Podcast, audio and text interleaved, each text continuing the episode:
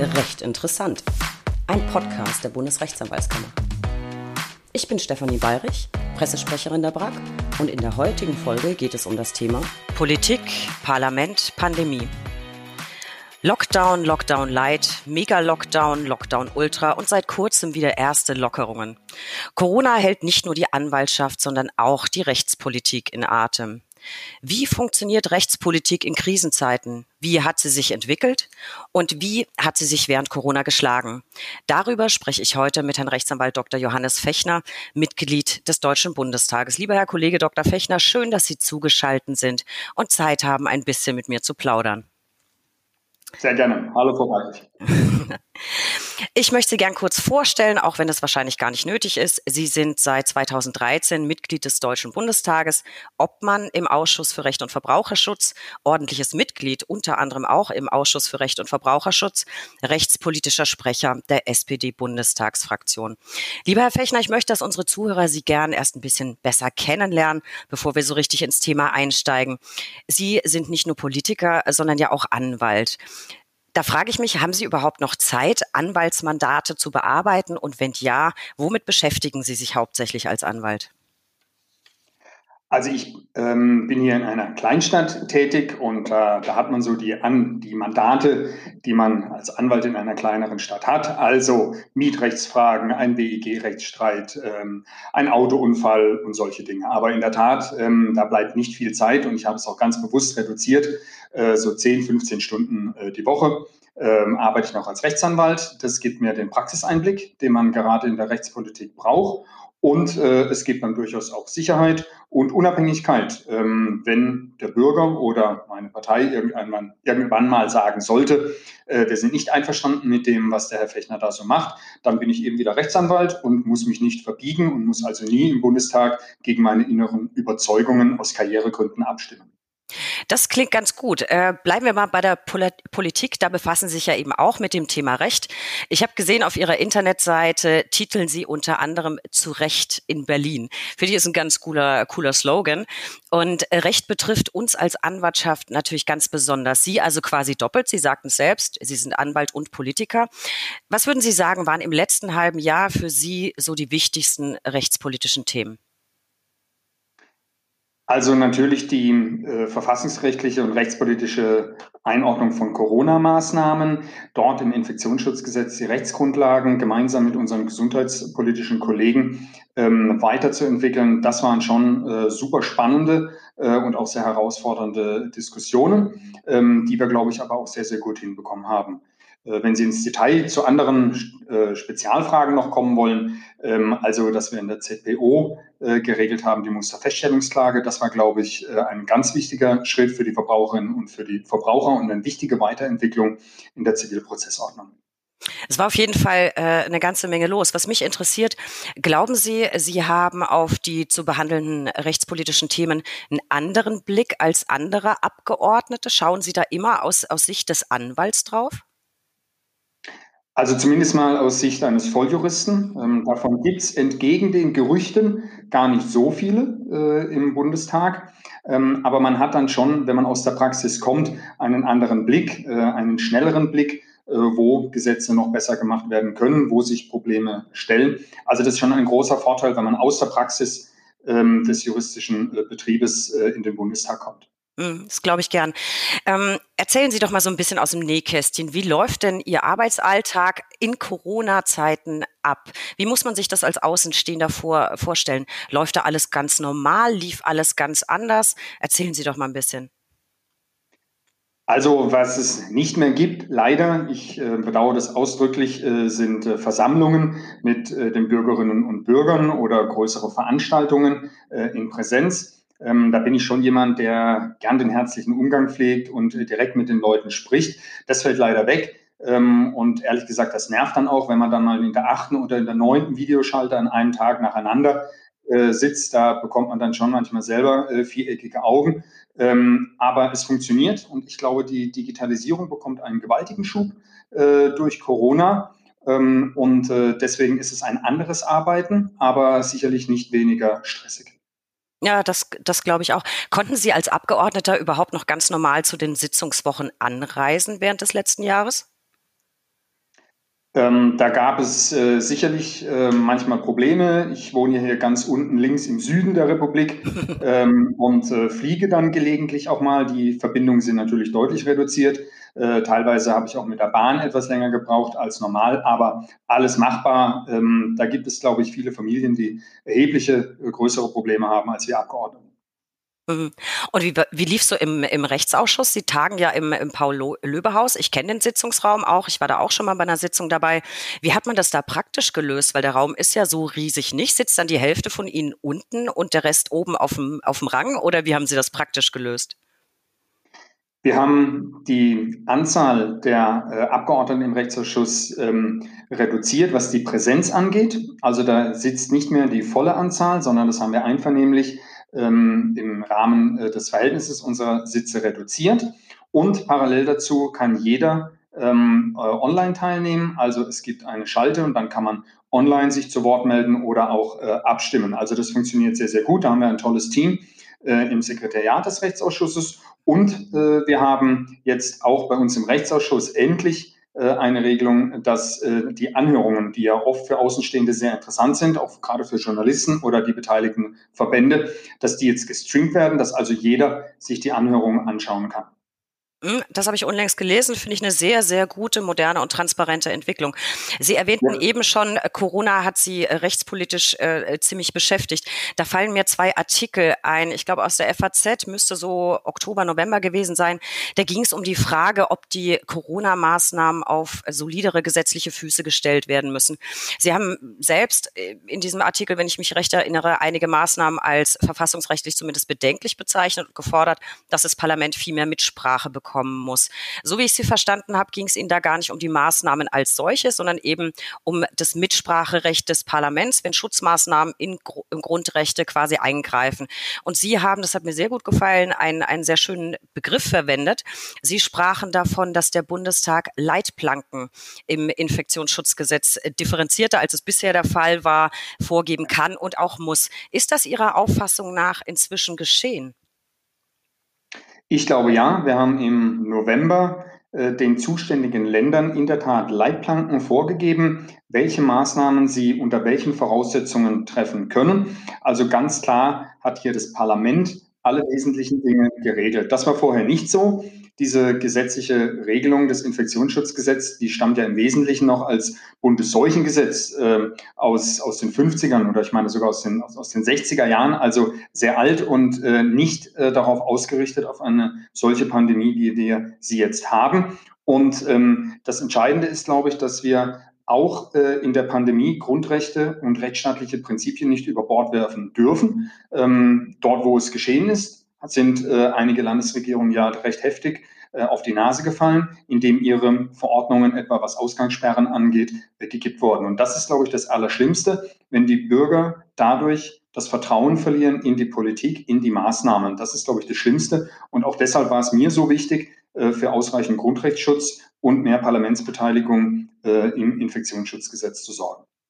Ist ja gerade wieder so geschehen in Niedersachsen. Da gab es einen Fehler in der Verordnung und jetzt dürfen, glaube ich, verfrüht äh, Tattoo-Studios und äh, Kosmetiksalons aufmachen.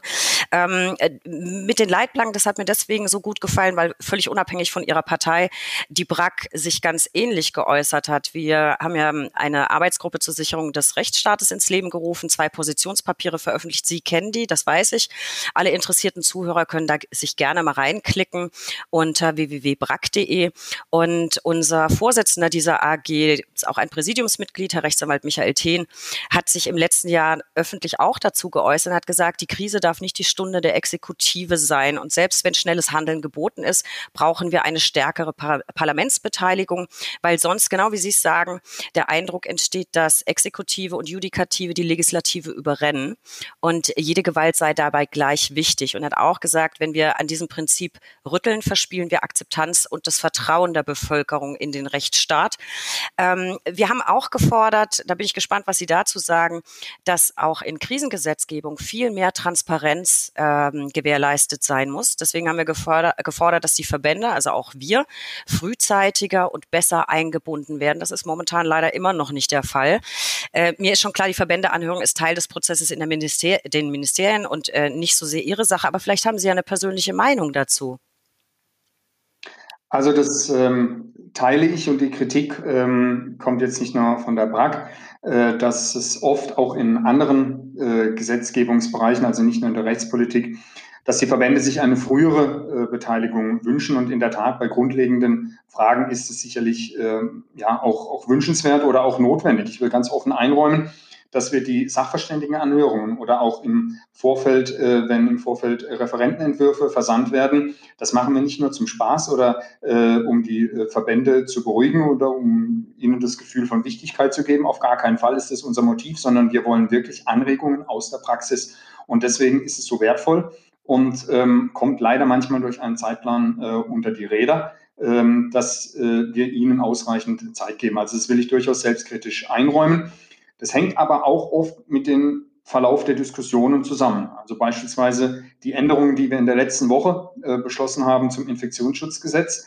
Da war ich mit einigen ganz wenigen äh, allein auf weiter Flur, als ich gesagt habe, Inzidenzwerte können nicht allein das Kriterium sein für die Maßnahmen, die erheblichen Grundrechte eingreifen. Und dann geht es ein bisschen, äh, bis sich diese Position durchsetzt. Äh, und dann hat man sich aber schon ein bestimmtes Datum für die zweite, dritte Lösung vorgenommen und dann wird die Zeit plötzlich knapp. Ähm, das nur nicht als Entschuldigung, aber als rechtstechnische Erklärung, ähm, warum manchmal nur sehr kurzfristig ähm, äh, die Verbände angehört äh, werden von Ministerien, aber durchaus auch von den Fraktionen. Aber da arbeiten wir dran. uns ist die Meinung von der BRAC und anderen Verbänden in der Rechtspolitik wirklich wichtig. Äh, das freut mich sehr zu hören. Äh, das wäre nämlich tatsächlich, jetzt haben Sie eine Frage auch schon vorweggenommen. Ähm, da bin ich ja beruhigt, dass es nicht nur so eine Art Alibi-Beteiligung ist nach dem Motto, naja, wir haben sie ja gefragt. Äh, das freut mich sehr für uns ist das wirklich häufig ein Problem, gar nicht nur was Corona-Gesetzgebung angeht, sondern auch im Rahmen der, der ganz regulären Gesetzgebung.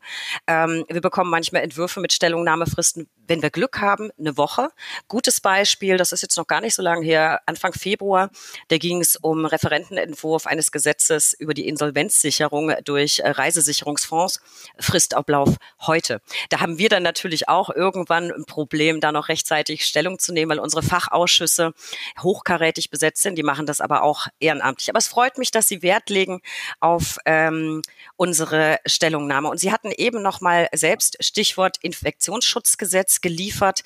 Ähm, da haben wir auch eine ganz klare Auffassung dazu vertreten und das korreliert auch wieder mit ihren Leitplanken. Wir haben öffentlich geäußert, dass wir der Meinung sind, dass das Infektionsschutzgesetz äh, nur darauf ausgerichtet war, eher vorübergehende, kurz- bis mittelfristige Konstellationen zu lösen. Wenn wir uns jetzt umschauen, wir haben beinahe Corona-Jubiläum, Herr Fechner. Ein Jahr fast seit dem ersten Lockdown. Ich finde auch, da kann man schon ruhig langsam die Auffassung vertreten, dass wir wirklich eine langfristig an- und ausgelegte gesetzliche Grundlage für Maßnahmen mit hoher Eingriffsintensität brauchen. Wir haben zwar jetzt den Beschluss aus der MPK vom 3.3., erste Lockerungen, da gibt's aber auch wieder Notbremsen. Das heißt, das Thema ist nach wie vor aktuell.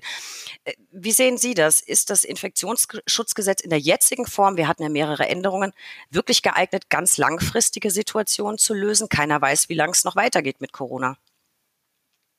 Also sagen wir so, wir haben im November, aber auch in der letzten Sitzungswoche die größten Klopper, äh, die ähm, verfassungsrechtlich bedenklich waren, ähm, korrigiert ähm, und äh, haben uns vorgenommen, gleich in der nächsten Wahlperiode an eine grundlegende Überarbeitung heranzugehen. Ähm, wir wollen eine grundlegende Evaluierung, also herausfinden, welche Maßnahme hat wie genutzt, welche Beschluss hatte welche Wirkung. Und äh, wenn wir da die Hinweise aus der Wissenschaft haben äh, und auch aus der Justiz, es gibt ja zahlreiche Urteile, äh, dann wird äh, eine der Hauptaufgaben in der nächsten Wahlperiode sein, äh, sicherlich nochmal grundlegend an das Infektionsschutzgesetz ähm, heranzugehen. Sie müssen sehen, ähm, da prallen manchmal schon die juristischen Welt und die gesundheitspolitische Welt aufeinander.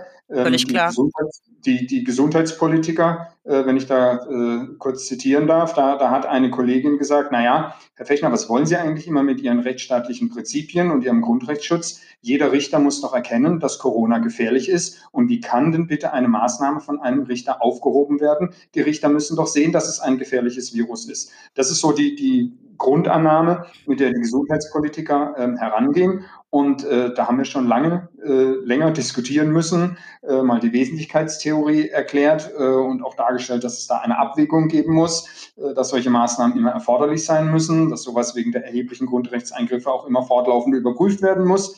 Also es war eine sehr spannende äh, Diskussion, aber ich glaube, wie gesagt, wir haben die wesentlichen Klopper aus dem Gesetz herausbekommen, äh, ordentliche Lösungen gefunden und äh, das gemeinsam mit den Gesundheitspolitikern gut hinbekommen. Sie äh, sagten gerade selbst, Sie haben auch manchmal ziemlich Zeitdruck. Ähm, das würde mich jetzt nochmal interessieren. Tempogesetzgebungsverfahren. Wie läuft es bei Ihnen im Rechtsausschuss? Stehen Sie dort auch immer so unter massivem Druck? Äh, müssen Sie sich immer jagen lassen von diesen Terminen, wenn jetzt schon ein Termin vorgesehen ist äh, für die nächsten Sitzungen, für die Lesungen?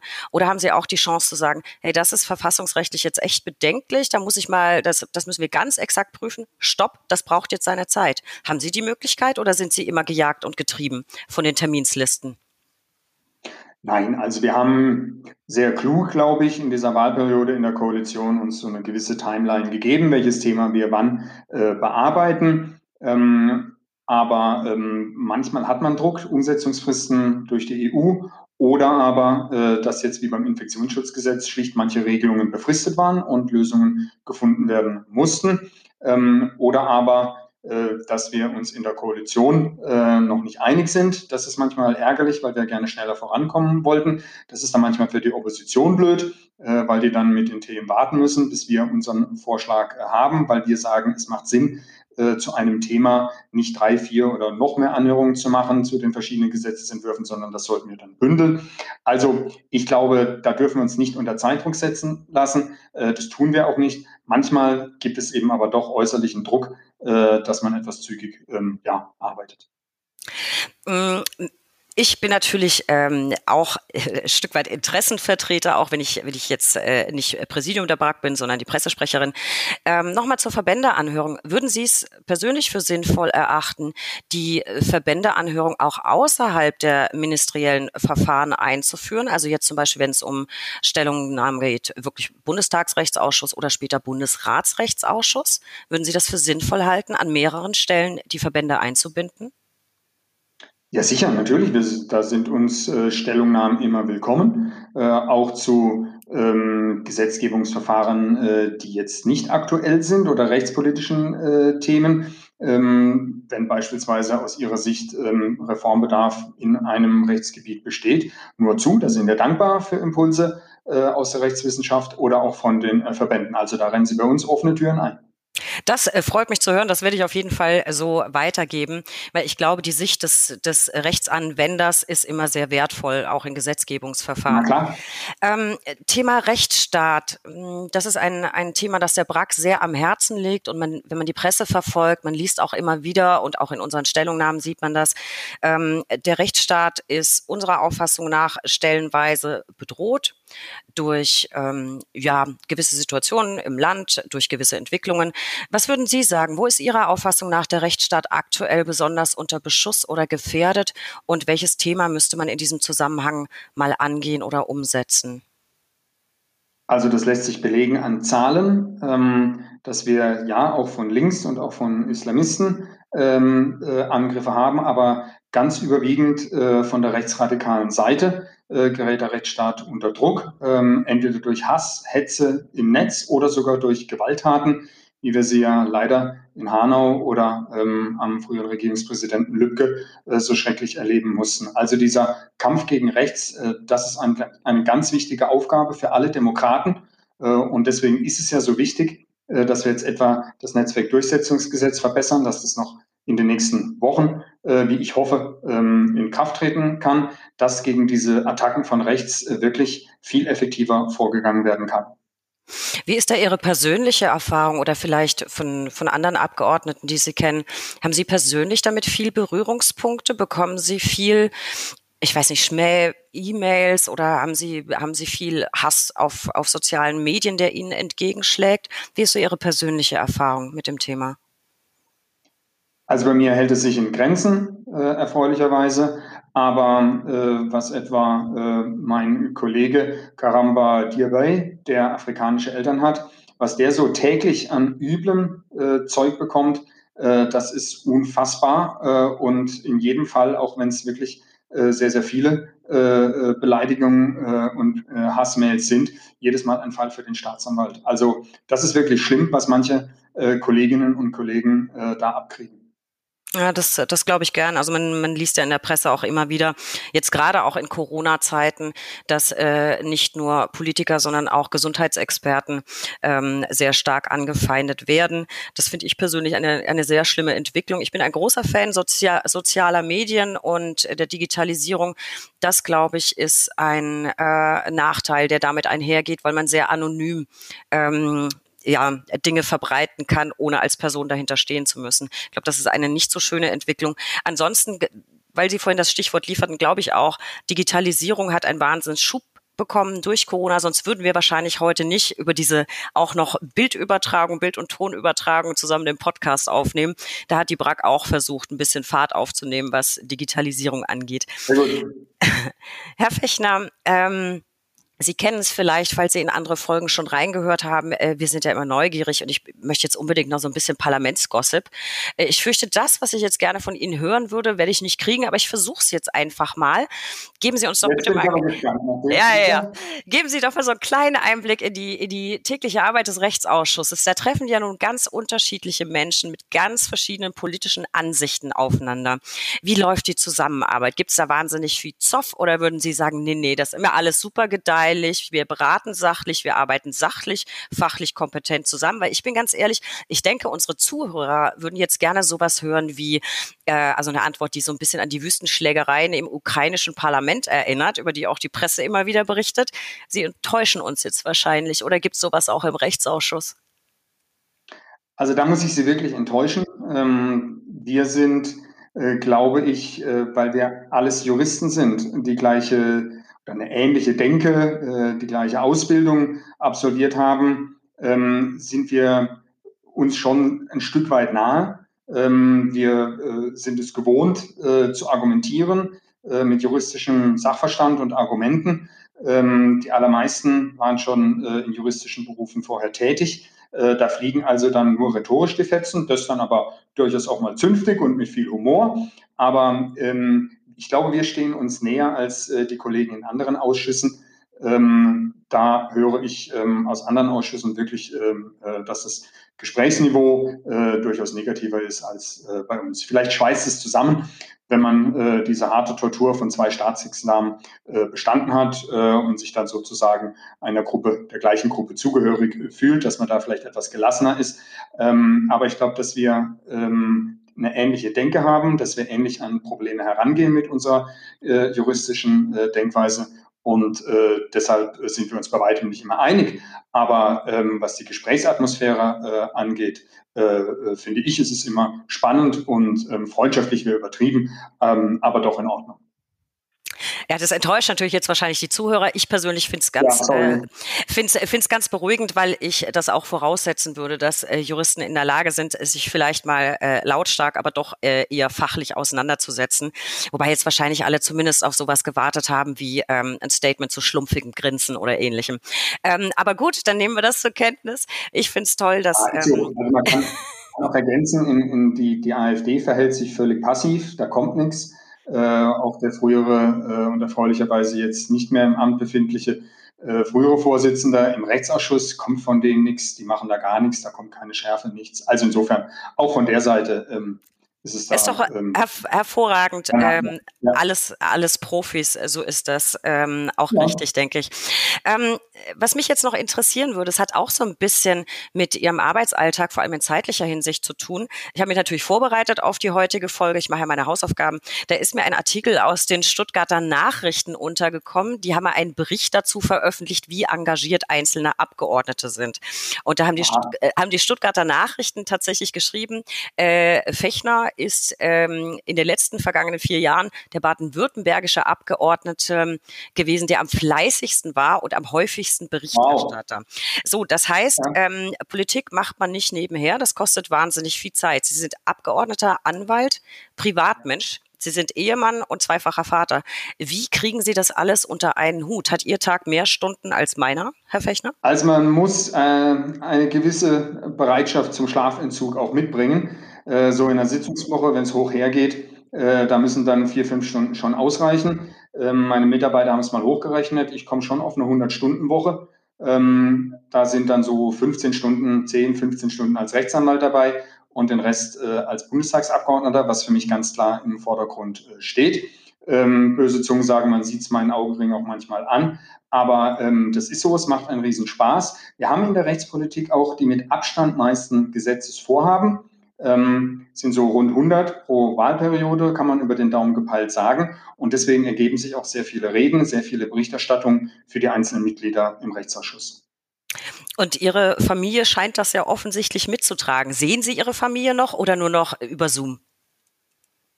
Nein, also natürlich sehen wir uns. Ähm, Im Gegenteil, wir leben dann auch durchaus bewusst zusammen. Also wir machen dann am Wochenende auch ganz gezielt was, dass wir zusammen kochen, essen äh, oder einen Ausflug äh, machen, dass wir uns wirklich gezielt die Zeit äh, nehmen. Wir sind zu viert. Ähm, was fehlt, äh, was ein großer Nachteil ist von dieser Abgeordnetentätigkeit, ist äh, der Kontakt zu Freunden. Ähm, das schaffen sie kaum noch äh, da äh, die Freundschaften zu pflegen. Äh, ich kriege da manchmal aus der WhatsApp-Gruppe die Nachrichten, hey, heute gehen wir dorthin Fußball schauen oder morgen gehen wir ins Kino mit denen und denen. Das ist halt leider so kurzfristig dann nicht mehr drin. Das ist ein Nachteil, aber gut, man kann nicht alles haben. Jetzt hätte ich gerne noch so ein persönliches oder vielleicht eher politisches Pandemiefazit. Ähm, Corona hat wahrscheinlich dazu geführt, dass Sie noch sehr viel mehr zu tun hatten als ohnehin. Haben Sie jetzt wegen Corona die Nase voll von der Politik oder bleiben Sie dabei? Stellen Sie sich noch mal zur Wahl? Wie sieht's aus? Äh, ich habe auch noch viel vor. Der SPD hat auch noch äh, viel vor. Da freue ich mich wirklich drauf. Also da kandidiere ich natürlich wieder. Was sind denn dann so Ihre rechtspolitischen Projekte, wenn Sie sagen, Sie würden gerne dabei, äh, dabei bleiben? Was würden Sie auf Ihre Agenda setzen für das nächste halbe Jahr? Vielleicht mit besonderem Fokus auf die Anwaltschaft. Also ich glaube, da wird natürlich ähm, im Vordergrund stehen, äh, die Dinge, die wir noch im Koalitionsvertrag uns vorgenommen haben. Da haben wir uns strafrechtlich im StGB noch einiges äh, vorgenommen. Ähm, wir äh, werden vorbereiten. Das wird sicherlich in der Wahlperiode äh, jetzt nicht mehr vollendet werden können, aber das wird das Top-Thema der nächsten Wahlperiode sein, der kollektive Rechtsschutz, den weiterzuentwickeln auf Basis der äh, entsprechenden EU-Richtlinie. Da haben wir, glaube ich, eine ganz wichtige Aufgabe vor uns. Ja, und gibt es sonst noch Dinge, von denen Sie sagen würden, gut, die setzen wir jetzt vielleicht ähm, in der Wahlperiode nicht mehr um, aber man muss ja jetzt schon anfangen zu planen ähm, für, die nächsten, für die nächste große Phase. Gibt es da sonst noch Themen, die Sie jetzt schon im Kopf haben, die Sie dann beim nächsten Mal umsetzen wollen würden, außer Kollektivrecht? Ich kann mir jetzt nicht schon sagen, welche Themen wir in der nächsten Wahl bearbeiten wollen, weil die CDU-Kollegen ja sicher ihren Podcast anhören und dann wissen, dass ich hier schon kein beigebe. Ähm, aber es gibt, glaube ich, schon einige Punkte, etwa im Mietrecht. Äh, da brauchen wir noch äh, Verbesserungen. Und was mir ganz wichtig ist, wir werden in den nächsten Monaten Bescheid kriegen, wie der Pakt für den Rechtsstaat ähm, von den Ländern umgesetzt wurde. Ich glaube, die besten Gesetze bringen nichts, wenn wir bei der Justiz nicht genügend Personal haben, Richter, Staatsanwälte, Urkundsbeamten und so weiter. Und deswegen wird, glaube ich, auch die Personalausstattung, obwohl eigentlich die Länder dafür zuständig sind, aber auch die Personalausstattung der Justiz wird für den Bund auch in der nächsten Wahlperiode ein ganz wichtiges Thema sein. Wenn es sein muss, brauchen wir nochmal einen Pakt für den Rechtsstaat. Äh, ich glaube, Pakt für den, für den Recht ganz, ganz wichtiges Thema. Das liegt auch uns sehr am Herzen. Wir haben das auch immer wieder aufgegriffen von Seiten der BRAC, ähm, weil man jetzt gerade in der Pandemie gemerkt hat, dass personell zwar aufgestockt wird, dass aber vielerorts die Gerichte noch gar nicht in der Lage sind, beispielsweise ein 128a ZBO vernünftig umzusetzen, weil die Ausstattung nicht da ist. Äh, das haben wir auch immer wieder angesprochen. Ist schon klar, es ist im Wesentlichen Ländersache. Aber ich, ich, ich glaube auch, dass man das auf Bundesebene immer wieder spielen muss, das Thema. Und wir hoffen, hoffen natürlich, dass wir besser als am Anfang oder stärker als beim ersten Durchgang auch als Anwaltschaft mehr in den Pakt für den Rechtsstaat einbezogen werden. Wir haben am Anfang immer wieder laut gegeben, dass wir natürlich auch der Teil des Rechtsstaates sind und stärker mit einbezogen werden müssen. Das war zu Beginn nicht so wirklich der Fall. Äh, ich hoffe, das wird sich bei einer zweiten Auflage dann entsprechend ändern. Ähm, und klar, wir geben jetzt keine, keine Geheimnisse preis, aber so, was man auf dem Wunschzettel hat, auf dem eigenen persönlichen, das finde ich sehr schön, dass Sie da schon mal ein bisschen Einblick Einblicke gewährt haben, Herr Fechner. Ähm, vielleicht jetzt noch ein bisschen ins Private geblickt. Wie ist es Ihnen persönlich ergangen in, in Corona? Wie haben Sie Lockdown 1 und 2 weggesteckt? Wie ist es Ihnen privat ergangen? Hat sich irgendwas für Sie verändert?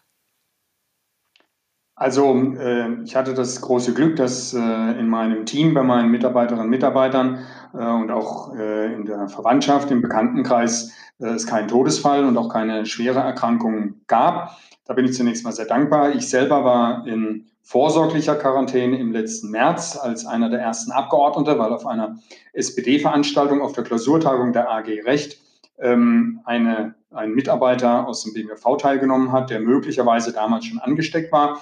Also da habe ich dann am eigenen Leib mal erfahren, äh, damals schon, ähm, äh, wie gefährlich das Virus ist und wie vorsichtig man sein muss. Ähm, aber das war alles äh, handelbar. Man hat dann eben von zu Hause gearbeitet.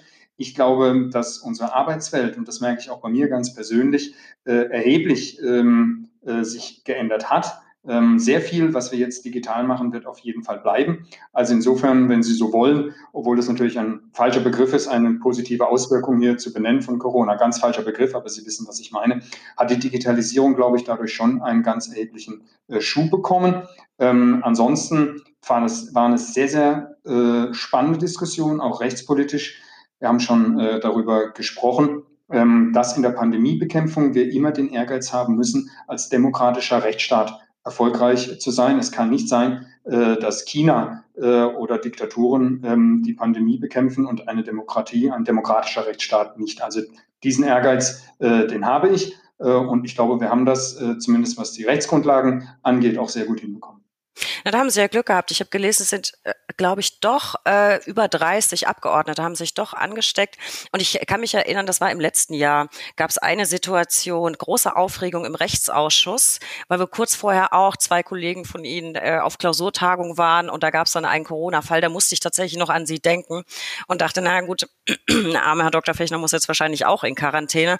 Da waren dann alle Tests negativ. Äh, ich hake jetzt trotzdem noch mal nach. Wie, wie ging es Ihnen persönlich mental? Mit dem ganzen Lockdown? Haben Sie es gut weggesteckt? Hat Sie es belastet? Also rein privat, unabhängig von der Politik? Ja, privat auf jeden Fall, weil man ja mehr Zeit hatte. Also es sind ja äh, die ganzen Veranstaltungen, die man als äh, Abgeordneter besucht, ähm, Parteiveranstaltungen ähm, oder ich wohne in einer Weingegend, die Winzerfeste, äh, Sportlerehrungen und ähm, all die äh, Termine, äh, Vereinsversammlungen, die man ähm, äh, sonst am Wochenende besucht. Äh, das ist ja alles weggefallen. Ähm, und deswegen hat man sogar noch mehr Zeit äh, für die Familie äh, in dieser Corona-Zeit. Ähm, auch wenn man es mir nicht ansieht. Ich habe auch etwas mehr Sport gemacht, bin dazu mehr gekommen. Ähm, also ähm, da kann ich nicht sagen, dass es schlecht gelaufen wäre. Ähm, ich brenne natürlich jetzt auch wieder drauf mit dem FC Bundestag, der Fußballnationalmannschaft, der Politiker jetzt wieder, äh, hoffentlich äh, bald wieder an den Start äh, gehen zu können. Im August steht die Europameisterschaft an und wir hoffen, dass sie stattfinden kann. Äh, mal sehen. Also da kann ich für mich persönlich sagen, dass ich gut durch die Pandemie gekommen bin. Das freut mich. Wobei Stichwort Winzerfest, äh, das ist tatsächlich traurig. Ich komme ja aus Franken. Äh, Winzerfeste da und Weinfeste auch immer hoch angesehen und ich habe schon ewig keinen frischen Zwiebelkuchen mehr gegessen. Ähm, da interessiert mich aber, kann man denn bei diesen Fußballspielen äh, zugucken? Ja, sicher. Ähm, wir sagen zwar so mit Augenzwinkern, dass wir vom FC Bundestag schon viele Jahre vor Corona auf einen begrenzten Zuschauerkreis äh, Wert gelegt haben, aber ähm, da besorge ich Ihnen ein Ticket, kein Problem. Das würde ich gern tatsächlich ähm, einmal mir angucken, Herr Fechner. Ich nehme Sie beim Wort, ich äh, frage dann nochmal an. Jetzt stellen Sie doch eine Mannschaft auf. Stellen Sie doch von der Rechtsanwaltskammer ein Team auf und dann kicken Sie gegen uns. Ich will jetzt ich lasse das. das. Das würden mir wahrscheinlich alle nachtragen. Wir haben einen extrem begabten Fußballspieler, der auch in der Mannschaft spielt. Ein ganz, ganz lieber Kollege. Ich glaube, der Rest von uns ist eher unbegabt. Wir nehmen immer wieder mal teil bei diesem Staffel. Es gibt so einen Firmenstaffellauf ähm, in Berlin. Da nehmen wir auch teil. Äh, sind jetzt ja ein, zwei sehr, sehr, sehr sportliche Kollegen. Die anderen sind immer gerne dabei, um zu supporten. Auch ich, ähm, ich kümmere mich dann immer ums Picknick. Äh, aber das wäre natürlich meine Maßnahme, eine Brack-Fußballmannschaft. Ob die dann erfolgreich wäre, das wage ich zu bezweifeln. Aber ich werde im Kollegenkreis nachfragen. Herr Fechter, wir kommen jetzt zu meiner persönlichen Lieblingskategorie, die drei Ls. Der Buchstabe L kann für so vieles stehen. Lieblingsgetränke, Lieblingspannen, Lieblingsverfahren. Und Ihre drei Ls, lieber Herr Fechner, sind die folgenden. Was ist Ihr Lieblingsfach oder welches ist Ihr Lieblingsfachbuch? Also da bin ich ganz praktisch veranlagt. Ähm, es kann, da mache ich jetzt auch keine Schleichwerbung. Ich finde die Formularbücher super praktisch, weil man sich schnell informieren kann und ganz praktisch äh, vorankommt und Nutzen hat für das Mandat, was man gerade vertritt. Bin ich ein großer Fan von. Ich tatsächlich auch, kann ich mich erinnern, das war mit das erste, was ich mir nach der Zulassung geholt habe. Und da war es Vorläufer von LegalTech, da gab's die schon von einer Firma mit N, die ich jetzt nicht weiter bewerben will, sogar mit CD-ROMs. Dann konnte man das gleich in Word, war damals großartig. Ähm, Modern. Heute ist natürlich alles noch viel, viel lässiger. Ähm, dann bleiben wir mal äh, hängen am Winzerfest. Was ist Ihr Lieblingsdrink oder Lieblingsgetränk, Herr Fechner? Also ein südbadischer Grauburgunder, gut mm. gekühlt, ähm, ist unschlagbar abends auf der Terrasse oder ähm, im Urlaub mit Freunden, was hoffentlich bald wieder geht. Also da bin ich großer Fan von. Bei welcher Tre äh, Temperatur trinken Sie? Ich habe nämlich, ich bin da so ein, ich bin ja, Pifke, immer lieber ein bisschen zu kalt, aber großer Grauburgunder-Fan. Ja. ja. so 10 Grad äh, ist schon mein Ding. Eher ein bisschen zu kalt. Ja, ich auch. Und äh, dann bleiben wir dabei begleitend dazu. Äh, was ist Ihr Lieblingsessen? Oh, da dürfen Sie jetzt nicht lachen, aber ich bin jemand, ähm, der vor allem die Atmosphäre beim Essen auch genießt. Äh, das Drumherum muss stimmen und deswegen ist mein Lieb, äh, Lieblingsessen äh, die Bratwurst im Stadion in der Halbzeit bei meinem Ich hätte mich auch gewundert, wenn wir nicht heute doch irgendwie noch mal auf den SC Freiburg kommen. Äh, ja, Bratwurst, schöne Sache. Bei mir gibt's heute tatsächlich äh, von einem kleinen, kleinen ähm, äh, Fleischer in, in Berlin heute sehr, sehr gute Bratwurst. Ich bin gespannt. Der behauptet nämlich fränkische, fränkische zu haben. Ähm, ich hoffe, ich hoffe, ich werde nicht wieder enttäuscht sein. Das bin ich nämlich meistens, wenn ich in Berlin Bratwürste kaufe. Lieber Herr Fechner, ich danke Ihnen sehr für dieses aufschlussreiche und wirklich nette Gespräch. Viele interessante interessante Einblicke, die Sie heute gewährt haben. Äh, liebe Zuhörer, klicken Sie sich doch bitte auch das nächste Mal wieder bei uns rein oder noch besser, abonnieren Sie diesen Podcast, dann verpassen Sie nämlich keine Folge. Folgen Sie uns bitte auch auf Instagram unter recht unterstrich interessant und aktuelle Infos rund um Corona finden Sie auf www.brack.de slash Corona. Lieber Herr Fechner, es hat mir viel Spaß gemacht. Vielen, vielen Dank für Ihre Zeit. Ich weiß, Sie sind immer knapp dran. Ich glaube, wir sind gerade auch in der Zeit geblieben, sodass Sie nicht wegen uns jetzt totalen Stress kriegen. Und bitte, bitte bleiben Sie gesund. Alles klar. Schöne Grüße. Vielen Dank. Ich danke Ihnen.